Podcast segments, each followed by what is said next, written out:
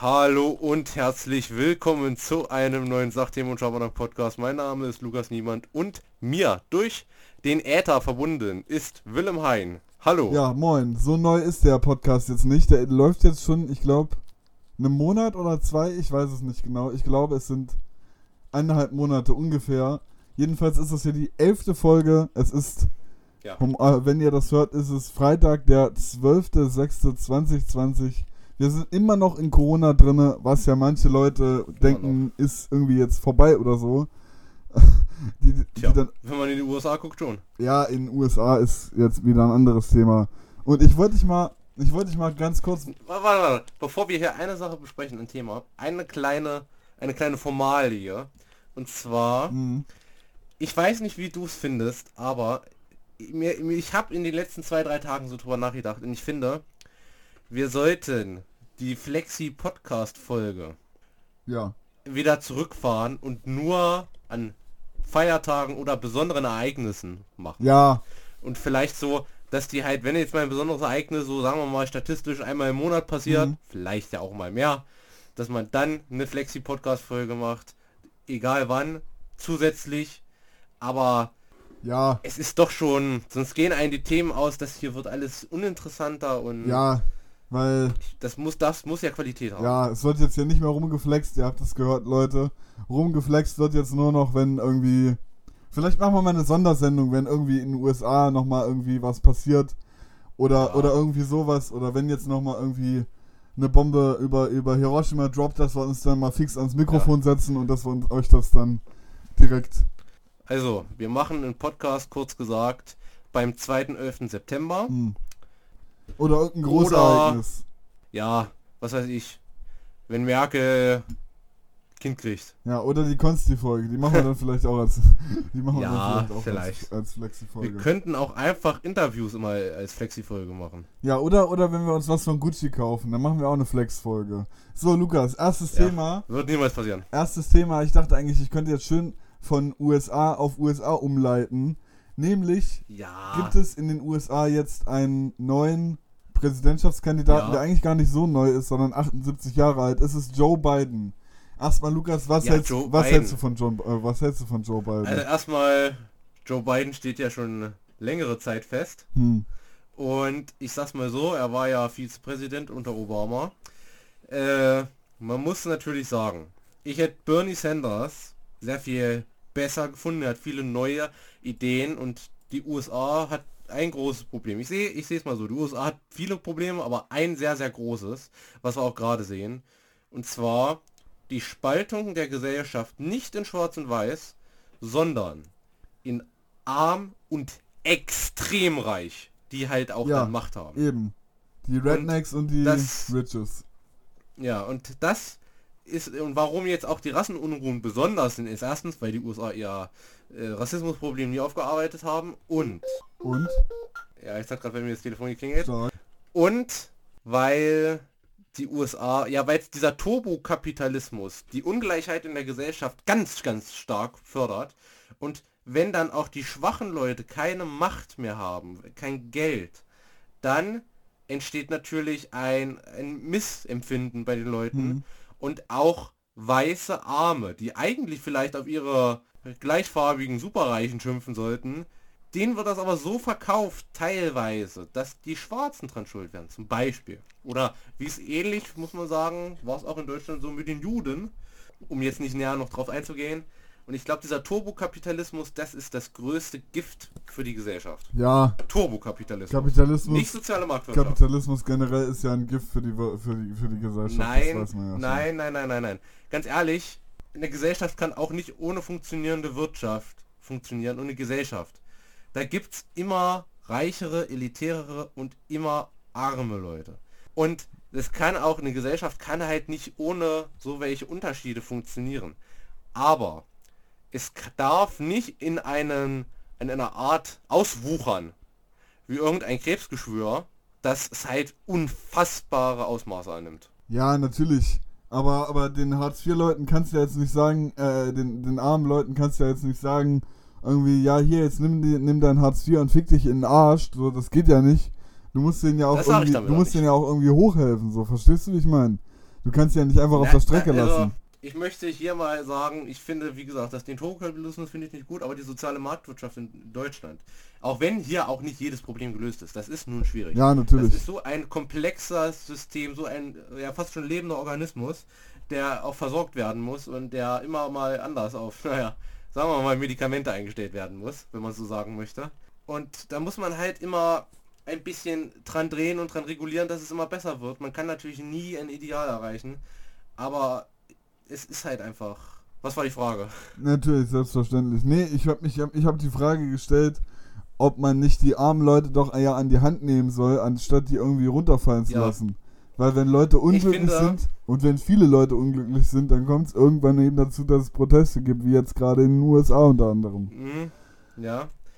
Ich bin kein Freund von dem an die Hand nehmen. Ich finde, wahrer Wandel kann nur aus sich selbst heraus passieren und wirklich, dass man das selbst möchte.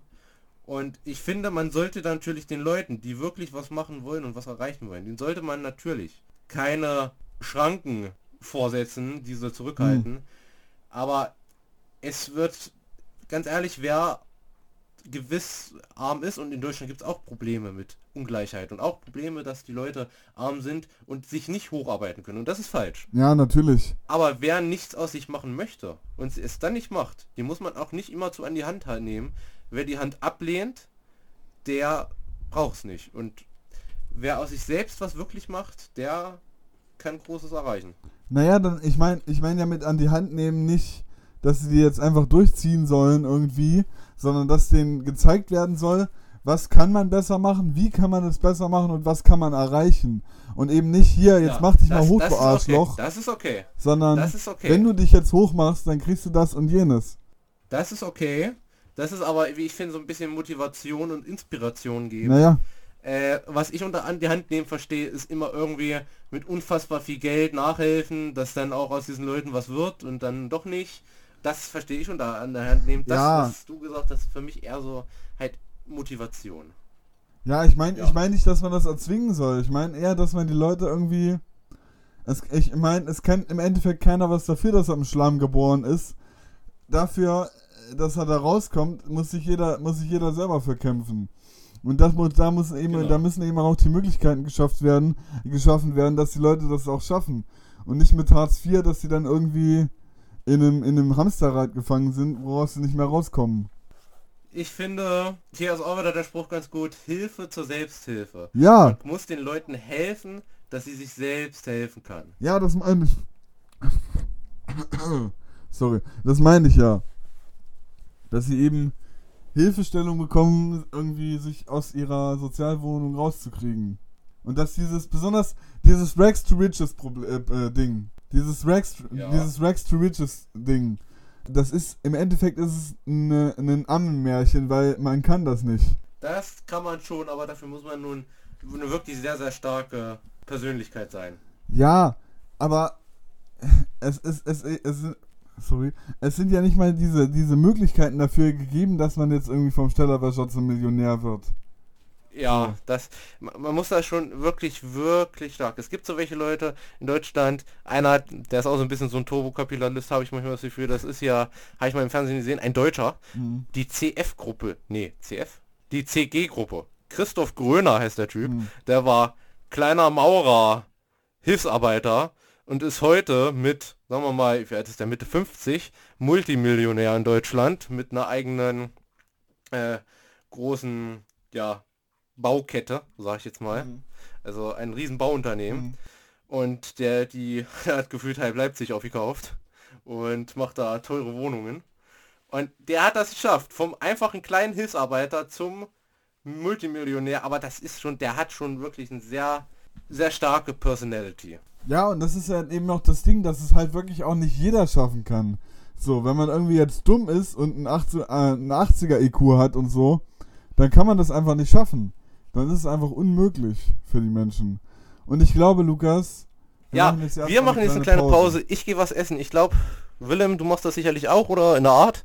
Und Ja. wir hören uns gleich wieder. Für euch vergehen nur ein paar kleine Sekündchen, für uns eine halbe Stunde. Oder vielleicht auch ein bisschen mehr. Bis gleich. Oder weniger. Ciao. Ein wieder herzliches Willkommen zum Sachthema und Schabernack Podcast. Wir sind wieder hier nach dieser ganz kurzen Unterbrechung, weil ich noch essen war und Willem, wer weiß was noch Ja, ich war hat. meine Schwester noch abholen, wie ein guter Bruder ah, ja. es halt tut. Ah ja, von vom, vom, vom Volleyballtraining tatsächlich. Aha, Volleyball. Ja. Wie, wie, ah, Namen liegen wir jetzt nicht. Ja, nee, Namen liegen wir nicht. Ich will ja auch nicht, dass sie hier durch unseren krassen Fame in der Öffentlichkeit, äh, nee, Spaß. Ja. So, Lukas, wir waren stehen geblieben bei den USA. Ja. Wir hatten gerade diskutiert und bei den USA ist ja auch immer Polizeigewalt einhergehend. Was hältst du eigentlich davon generell? Von Polizeigewalt? Von Polizeigewalt, ich sag's mal so. Die Polizei hat, ist in einem harten Business drin und es geht auch mit Kriminellen, die Gewalt anwenden, kann man nicht einfach so zureden. Mhm. Allerdings, also ich bin jetzt kein Befürworter von Polizeigewalt, aber ich sag's mal so, Konflikte gewaltsam zu lösen, ist auch notwendig. Aber natürlich darf Gewalt nicht gegen Unschuldige bzw. Leute, die sich absolut nicht zur Wehr setzen. Ja, natürlich. Äh, gelten. Das ist klar. Aber wer sich zur Wehr setzt, der muss, wie ich finde, auch wirklich rechnen, dass er halt mal mit den Konsequenzen halt, mit den sofort eintretenden Konsequenzen rechnet. Ja, eben. Und ich finde auch generell, dass Polizeigewalt, wenn sie denn begründlich ist, also zum Beispiel, wenn auf einer Demo irgendwelche Aufständischen sind, dann kann man natürlich erstmal in den Dialog gehen und sagen, hier hört mal ein bisschen auf. Und wie dann, wenn die dann sagen, Scheißbullen, Drecksbullen und so, dann, dann, dann finde ich dann. Dann kann man da ja, dann sollte man da, Nee, dann sollte man damit rechnen, dass man auch mal ein bisschen ein bisschen die Gummiknüppel äh, zwischen die ja. Beine kriegt. Nee, aber generell finde ich, wie gesagt. Oder auch bei Steinewerfern und sowas, da kann die Polizei auch mal ein bisschen rabiater in ja. gehen. Wir müssen jetzt hier nicht den Bordstein fressen, Natürlich. aber ich, ich sag's mal so, müssen sich nicht wundern. Und da hatte ich auch mal was Interessantes gesehen, das war so. Ein, in der Doku? Äh, nein, das war ein so ein Dialog zwischen einem Polizistin und einer Demonstrantin, der man schon ins Gesicht gesehen hat, dass er ein bisschen aus dem linksextremeren Spektrum mhm. ist. Oh, und ich war bei G20 dabei und die Polizisten, oh, die haben uns so weh getan. Ja, gut, äh, dann hättest du halt nicht hingehen sollen. ja, sorry. Verzeihung. Äh, ja, das kann man ja natürlich im Endeffekt noch nicht vorahnen, so dass da sowas passiert. Ja, aber die Frau, ganz ehrlich, und außerdem, man muss auch mal die Polizisten verteidigen, in dem einen Sinne. Ja, auf jeden Fall. Dass zum Beispiel bei Demonstrationen, auf jeden Fall. wo es sehr unfassbar unübersichtliche Lage für die Beamten, für die Demonstranten ist, aber halt wirklich für die Beamten, weil die Demonstranten, die haben ein Ziel, das ist die mhm. Polizei. Die Polizei verfolgt mehrere Ziele. Die will ja nicht jeden Demonstranten die Fresse einprügeln. Die will eigentlich nur die gewaltsamen und schwierigen Demonstranten absondern von den friedlichen und die ja, dann ganz genau. halt entweder festnehmen oder sowas. So, und da muss der Polizist auch differenziert rangehen. Das sind Profis, aber das ist so unfassbar unübersichtlich, dass man auch mal als Unbeteiligter damit rechnen muss, wenn man zwischen denen steht, genauso angezogen ist, dass man dann halt auch mal einen auf die Nase Ja, kriegt. dann bist du einfach zur falschen Zeit am falschen Ort, aber das ist genau das, wenn nämlich irgendwelche Polizisten sagen, hier, ich habe eine geile Waffe, ich habe einen geilen Gummiknüppel, äh, den, den wende ich jetzt mal an, so nur um den mal angewendet zu haben, ja, dann ist das natürlich ganz ehrlich, ganz ehrlich, da triffst du in Deutschland, da triffst du in Deutschland das sind wahrscheinlich in Deutschland 0,00001% der Polizisten. Ja, also halt so Waffenfetischisten. So eine Mentalität hat, der kommt eigentlich auch nicht allzu weit. Ja, eigentlich schon, weil hier ist es ja nicht so wie in den USA, dass da irgend so ein Officer ja, ist. Wo man nach sechs Monaten Polizist ist. Dass man, äh, dass da irgend so ein Officer ist, der, der dann sagt, ja, nee, Gewalt ist gut, äh, wenn man die anwendet. Du musst auf jeden Fall Gewalt anwenden. Und ich habe gehört, dass die, dass die Polizeibeamten da auch extra darauf getrimmt werden, dass sie eben kein Gewissen mehr kriegen und so. Kein schlechtes Gewissen mehr kriegen und so weiter. Schwierig ist immer so schwierig zu sagen. Also, ich glaube, in Deutschland hoffen die allermeisten Polizisten, dass sie ihre Dienstwaffe nie einsetzen hm. müssen überhaupt. Es ist natürlich wichtig, dass sie eine dabei haben für den Fall natürlich. der Fälle. Aber in Deutschland muss man einfach sagen, die Polizisten, die lernen auch einen ganz anderen Respekt vor Waffen zu haben. Auch der deutsche Normalbürger hat an sich ja schon sicherlich mehr Respekt vor Waffen als ein Amerikaner, Klar. der damit sicherlich aufgewachsen ist. Aber auch im Training zum Polizisten, da wird ein das so eingebläut, dass so eine Waffe ein wirklich gefährlicher und lebensverändernder Gegenstand ist. Und das haben halt die amerikanischen Polizisten nicht. Und wenn man nicht so einen Respekt davor hat, dann geht man damit natürlich ganz anders um. Ja, eben, und ich glaube, das ist eben auch ein ganz anderes Mindset, äh, dieses ganze Waffending in den USA, das ist ja schon ewig so. Das Right to Wear Arms ist ja sogar äh, in der Verfassung, in der Constitution verankert. Und das war ja, Im eigentlich, das war, das Right to Wear Arms war eigentlich nur dafür, dass die sich gegen, gegen äh, die Rednecks verteidigen konnten damals. Die gegen die Aufstände, Nee, gegen die soweit ich Sklaven. weiß. Nee, soweit ich weiß. Äh, Ja, nee, die- stimmt, die Briten. Quatsch, stimmt gar nicht. Gegen die Briten, genau. Ja. Nicht gegen die Sklaven. So, falls ihr mal ja, über- eben. Falls die mal über, über einen großen Teich kommen, damit man den Briten mal einen auf die Schnauze geben kann und damit sie dann gleich wieder verschwinden oder da bleiben und Amerikaner Mhm. werden.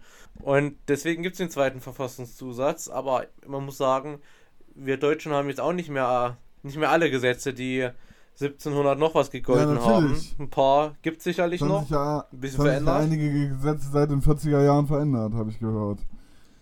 Ja, und zum Thema Gesetzesänderung. Im Deutschen Bundestag und in unserer Bundesregierung gibt es gerade ein Umdenken. Denn unsere Bundessozialministerin fordert stärkere Gesetze gegen Kindesmissbrauch. Ja, besser ist, würde ich sagen. Da gibt es zwei Sachen. Es gibt in Deutschland harte Gesetze gegen Kindesmissbrauch, nur die werden nicht so oft so hart ausgesprochen. Jetzt kann man aber einem Richter, der auch richtigerweise komplett frei entscheidet, nicht vorschreiben, wir müssen jetzt aber die Gesetze auch beim oberen Ende sozusagen ausreizen. Das geht natürlich Ja, auch natürlich. Äh, so. Und da muss ich sagen, ich bin da sehr gespaltener Meinung, denn das ist eine sehr, sehr schlimme Straftat. Die Leute haben damit noch jahrelang immer zu kämpfen und die Kinder sind, Selbsttherapien helfen da manchmal nur bedingt im Leben weiter. Und da muss ich sagen, das ist natürlich eine sehr, sehr schlimme Freilich. Sache. Aber ich bin immer kein Mensch, der sofort fordert, oh, jetzt brauchen wir aber richtig harte Strafen, nur weil ein Ding mal in den Medien etwas breiter getreten wird. Denn die deutsche Justiz erscheint vielen Leuten ein bisschen zu gnädig. Aber das sind immer die, die Bild-Zeitungsleser, die die ganz kurze Zusammenfassung am ersten Verhandlungstag, wie der dreifache Mörder und fünffache Totschläger angezogen ist und dass er einen unfassbar eiskalten Blick hat, mit dem er so schon töten könnte. Ja, So. Weißt du, da, eine Gerichtsverhandlung, das ist ein Prozess, der dauert wirklich Ewigkeiten Ja. zum Teil. Und das ist wirklich, und da werden auch, da wird, und wenn auch alle immer sagen, oh, der hat eine schwere Kindheit gehabt. Ja, und das kann auch wirklich, wenn man das lang und breit, das wirklich erörtert, und dafür ist ein Gerichtsprozess da, da, da kann auch Ja, ein eben. Richter Mitleid haben mit Personen. Und das sind wirklich oft so welche Leute. und es heißt ja, es heißt ja nicht sozusagen. umsonst Gerichtsprozess und nicht Gerichtsprozedur, weil so ein Gerichtsprozess eben auch tatsächlich ein Prozess ist. Immer weiter, während der Prozess läuft, läuft eben auch ein Prozess im, im, äh, im, im, äh, in der Sicht auf die Sache. Zum Beispiel, wenn jetzt irgendwie Ja. Günther, Günther Meier wegen Doppelmord angeklagt wird, dann ist am Anfang natürlich erstmal, yo, der ist jetzt schuldig, vielleicht auf jeden Fall, aber dann im Endeffekt hat er vielleicht noch irgendwie einen Einfluss gekriegt oder war gar nicht schuldig oder so. Und das ist halt während dieses Prozesses, während des Gerichtsprozesses, ist es halt so.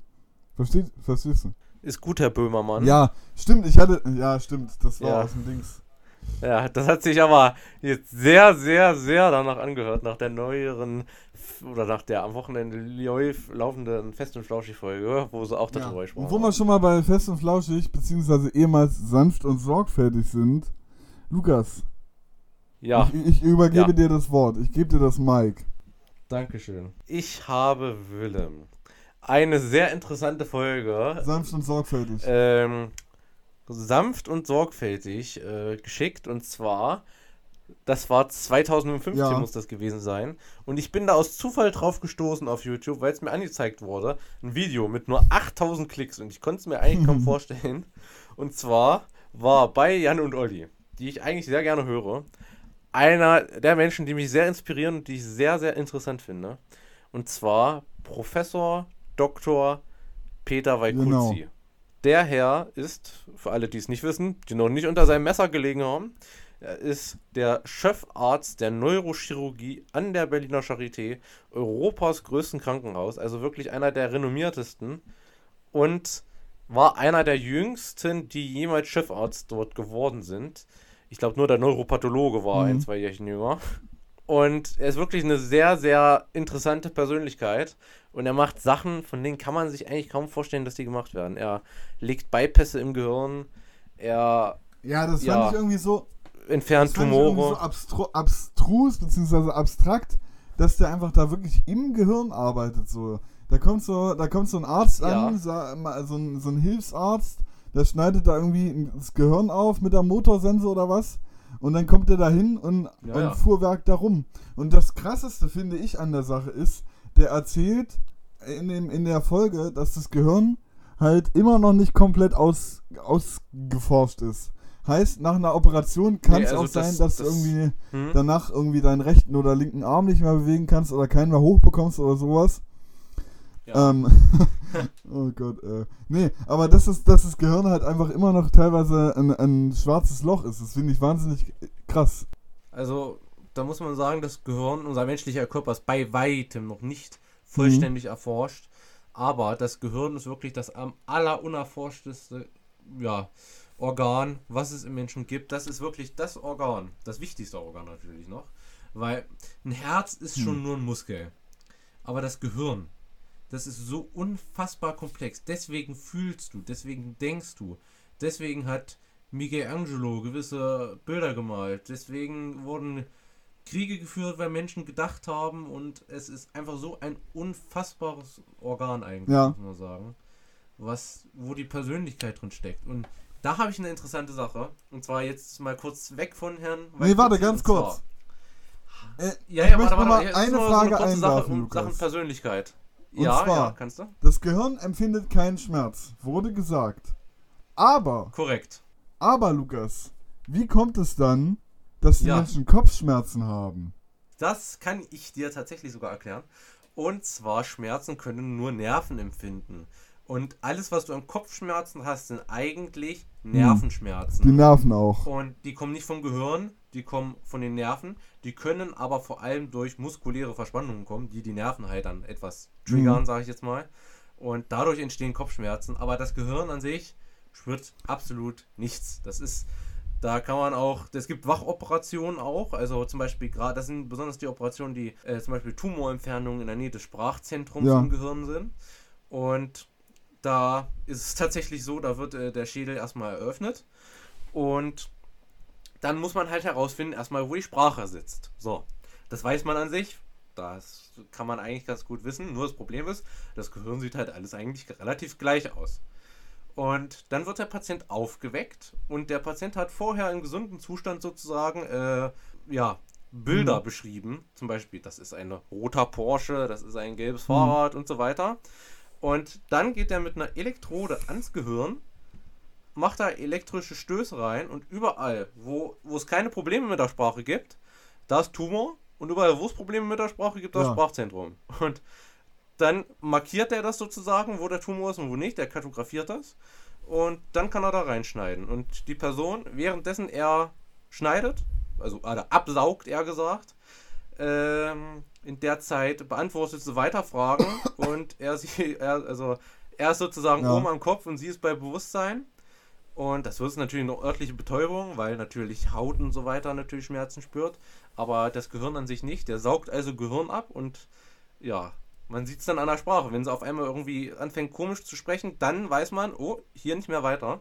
Das bildet sich natürlich auch zu einem gewissen Teil zurück. Sprich, wenn man einen Millimeter Hm. Hirn entfernt, ist es meistens ja noch nicht ganz so dir. schlimm, äh, weil. Bei dir geht's auch komplett so, ohne. aber ja. das ist. Nee, aber ich frage mich auch, Ja. wie, das, wie das so läuft, so. Wenn er das so markiert, geht er da so mit, einer, mit, einer, mit so einer Spraydose ran oder, oder wie? Oder macht er, Nee, macht, nee, nee, macht also- er noch, also macht er noch so seinen Künstlernamen so drauf? Schreibt noch so drauf P, P Also W damals. So. Damals hat er, habe ich das gesehen, das ist auch schon 5, 6, 7 Jahre alt, die Dokumentation.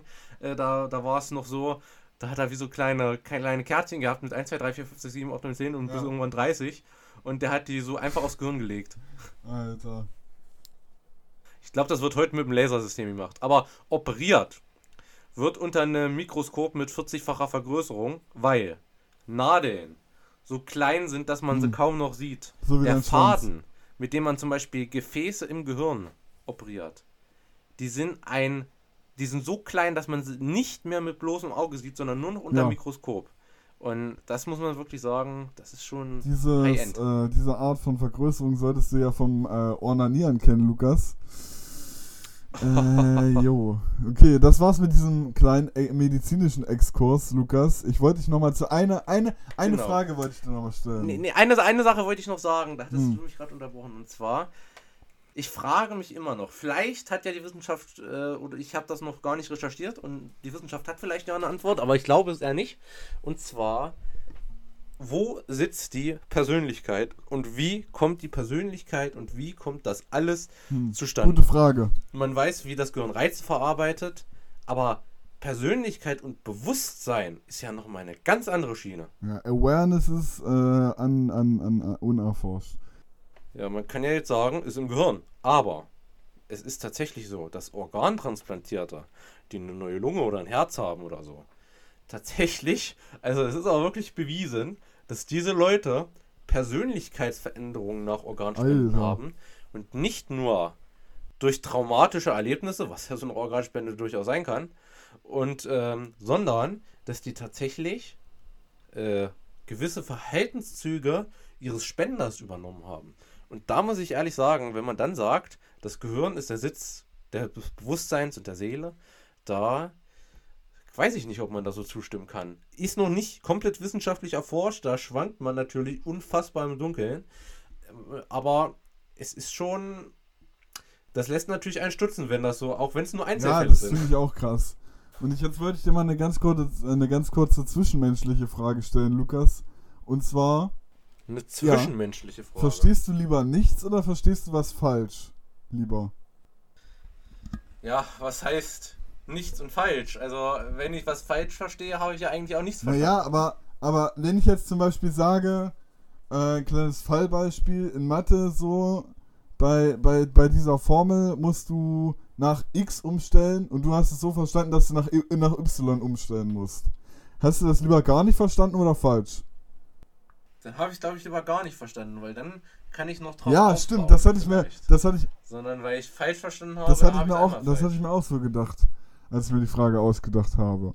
Und eine Sache noch, Lukas, und zwar glaube ich, dass, äh, dass der YouTube-CEO, dass die, sich da im Silicon Valley oder wo die sitzen, dass sie sich da mal eine Folge von unserem Podcast angehört haben. Nämlich ist mir aufgefallen, dass die Kommentare wieder unten sitzen. Die sitzen wieder ganz unten. Ehrlich, unfassbar. Auf meinem Handy tatsächlich Ja. nicht, leider. Ähm, aber ich, ich begrüße es, denn das war wirklich, also YouTubes, das war YouTubes schlimmste Ach, Sache. Quatsch. Denn es kann nicht, nein, das wirklich, die Kommentare, es, es regt mich so auf. Ich habe mich fast schon ein bisschen von Ja, ich auch. Aber es ist einfach so unfassbar. Und dann nehmen sie es wieder raus. Pass mal auf, in zwei Wochen ist es wieder da. Nee, ich fand, da, äh, ich fand YouTubes schlimmste Sache, die sie verändert haben, war, hört sich jetzt wieder zu nostalgisch an, aber ich fand, die, dass, die, dass man seinen Kanal so richtig krass anpassen kann mit so Showcases noch und so weiter, das fand ich echt wahnsinnig gut damals. Mit einem schicken Banner. Ja, und jetzt kannst du nur noch ein Banner, ein Profilbild und empfohlene Kanäle anstellen. Und selbst die, äh, selbst die scheiß Kanalkommentare wurden rausgenommen. Das finde ich echt wahnsinnig schade, echt. Ich meine, man hat's, man hat's zwar sowieso nicht genutzt, aber man hätte ja vielleicht noch irgendwie darauf aufmerksam machen Ja. können oder so, aber ja, Mhm. Wer nutzt eigentlich bei YouTube wirklich regelmäßig eigentlich diese Mhm. Community-Nachrichten? Also ich habe, ich, ich sehe kaum einen, der sowas wirklich mehr benutzt. ja, das stimmt schon. Das stimmt schon. Und die Stories von YouTube, die finde ich einfach nur wahnsinnig obsolet, wirklich. Das ist einfach nur, einfach nur Copycat-Mist, der von niemandem richtig genutzt wird. Und ich schaue da auch vielleicht mal rein, wenn es mir halt angezeigt Ja. wird, aber das ist eigentlich auch Mist. Das könnten sie theoretisch auch rausnehmen, ganz ehrlich. So. So. haben wir heute noch irgendein wirklich interessantes Thema? Haben wir noch irgendwas? Halten wir noch was aufgeschrieben? Mm, Mm, ah, ich, ich, Ja. ich habe noch eins. Und zwar, ähm, die, ich weiß nicht, ob du es mitbekommen hast, aber die Munich Wristbusters oder die Munich Fashion Wer ist denn Busters. das? Hast du von denen schon mal was gehört? Das sind äh, Leute auf Instagram, die nehmen sich irgendwelche Rapper oder Leute her, die irgendwie mit einer Mhm. Rolex oder einer Gucci-Tasche oder ähnlichem flexen, die aber fake sind. ja. die zeigen da, die geben da immer, die, äh, die, die posten als erstes immer das Bild mit dem Username noch dazu, finde ich super, Kappa. Äh, und dann noch ein zweites Bild und da posten sie dann, wo da was gefaked ist. Also die zoomen da ran Ja. und markieren da ganz genau, woran man erkennt, dass es fake ist und dass Ja. es halt fake ist und so weiter. Und das finde ich echt, das finde ich echt gut, dass da mal den Ja. Türkenmarkt etc. pp. Markt Käufern da mal der Riegel vorgeschoben wird, dass sie nicht mit ihrem Drecks Fake Gucci, Louis Vuitton, Rolex Mist Ja. Also ankommen ich finde, oder sich oder oder oder warte kurz Ja. oder sich eine gefakte 30.000 eigentlich 30.000 Euro Uhr für 140 im, im Ägyptenurlaub oder was weiß ich gekauft haben, dass denen endlich mal ein Riegel vorgeschoben ja, also wird, ich muss Alter. ehrlich sagen, so mit Plagiaten, ganz ehrlich, wer sich keine Rolex kaufen kann, kann, der kann sich keine Rolex kaufen. Es gibt auch noch wunderbare, Ja, wunderbare Uhren, die weniger kosten und nur um irgendwie entweder dazu zu gehören oder Eindruck zu schinden, das finde ich, muss ich sagen. Mhm. Also gut, der Rolex-Käufer an sich, der echte, ja, der möchte natürlich Ja. nicht, dass seine Uhr in Fake-Händen sozusagen ist, mehr oder minder. Ja, Aber, eben. ja, ob ich jetzt Mitleid habe mit Leuten, die sich auf den Schlips getreten fühlen, weil andere Leute für 200 Euro ihre 30.000 Euro Uhr tragen, weiß ich nicht, ob ich so viel Mitleid mit diesen Leuten habe. Aber es, ist, es stimmt schon, ja, entweder hast Zeit oder Ja. hast nicht. Weißt du, was mir gerade für ein Szenario in den Kopf gekommen ist? Was denn? Stell dir mal vor, dieser, dieser Peter, der, der steht da so im, im, im, im OP und Ja. schneidet gerade so am Gehirn rum und dann holt er auf einmal und dann zieht er auf einmal seinen Ärmel hoch, da blitzt so eine 30.000 Euro Rolex-Uhr hoch und dann flext er da erst beim OP damit rum, Alter. Stell dir das soll mal ich dir vor. sagen? Soll ich dir was sagen? Was denn?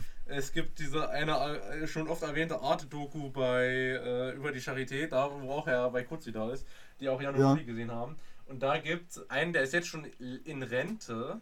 Das ist Professor Dr. Haas oder auch der Gottvater der Knochen genannt. Der Typ ist, ich glaube, der war in der Unfall- Unfallchirurgie, ist eine lebende Legende, mehr oder minder. Und So der Typ Jesus. stand auch in der, im OP und hat irgendwelchen asiatischen Kollegen gerade erklärt, was er da macht, die gerade Gast, äh, Gastärzte waren. Und Mhm. der hatte einfach immer seine goldene Uhr um. und ich frage mich, wie das geht denn? Verstößt er nicht gegen die äh, Hygienevorschriften? Mit dem Sterilwaschen? Ja, das kann schon gut sein. Und nochmal, diese ganzen Fake-Uhren, ganz ehrlich, bevor ihr euch eine 140 Euro Rolex auf dem Türkenmarkt holt, holt euch lieber eine geile Omega. Ganz ehrlich, es gibt so geile Low-Price, in Anführungsstrichen Low-Price, 140 Euro ist immer noch viel für eine fucking Uhr. Ja, Uhren. kommt drauf an. die- 140 Euro sind nicht viel von Uhr. Absolut Ja, nicht. Das ist, nicht eigentlich. das Meine ist Uhr so kostet man- 30. Ganz ehrlich, für so viel. Also für, also wenn man sich eine Uhr kaufen möchte und man verdient jetzt nicht ganz schlecht. So. Ja, Und man möchte eine kaufen, die jetzt nicht aus Gold und Silber, sondern vielleicht nur aus Stahl ist, aber Ja. man möchte, dass es ein bisschen hält. Dann kann man auch mal 100, 200 Euro ausgeben.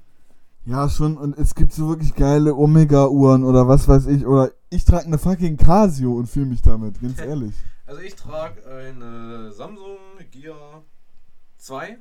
Ne, eine Samsung Ja. Galaxy Gear 2. Ähm, ja, besonders die Funktionalität fand ich ganz gut, weil man damit halt mehr machen kann als nur die Zeit ablesen. Und ansonsten habe ich noch eine Uhr aus Stahl von einer Thüringer Marke. Und zwar Mhm. Garde aus Rula, aus einer Thüringer Stadt im Thüringer Wald. Und die habe ich zur Konfirmation geschenkt bekommen. Ah ja. Trage ich jetzt nicht mehr allzu oft, reiche nur zu besonderen Anlässen, denn normal ist die Funktionalität halt schon sehr viel besser bei der, bei der Smartwatch. Hm. Aber ich sag's mal so, es hat was. Und Ich glaube, wir nennen die heutige Folge Der Doktor trägt Rolex. der Doktor trägt Rolex. Wie fändest du das? Ich find's Geil, gut. oder? Ich find's gut.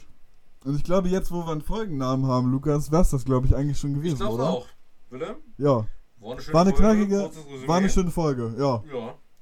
Und ich wünsche euch allen noch ein schönes Wochenende.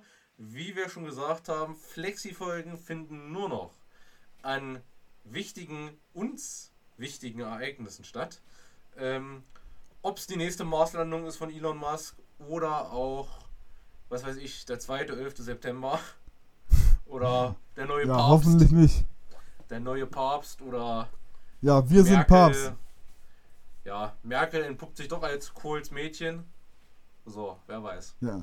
Die nächste, die nächste Flexi-Folge kommt erst, wenn wir wieder Papst sind. So, Leute. Das war's mit der ganz kurzen. Nee, eigentlich So. was. Es war eine knackige. Wochenende. Ja, Bill Gates ist kein Echsenmensch. Und bis dann. ja, es war eine knackige Freitagsfolge. Bis dann. Ciao, ciao.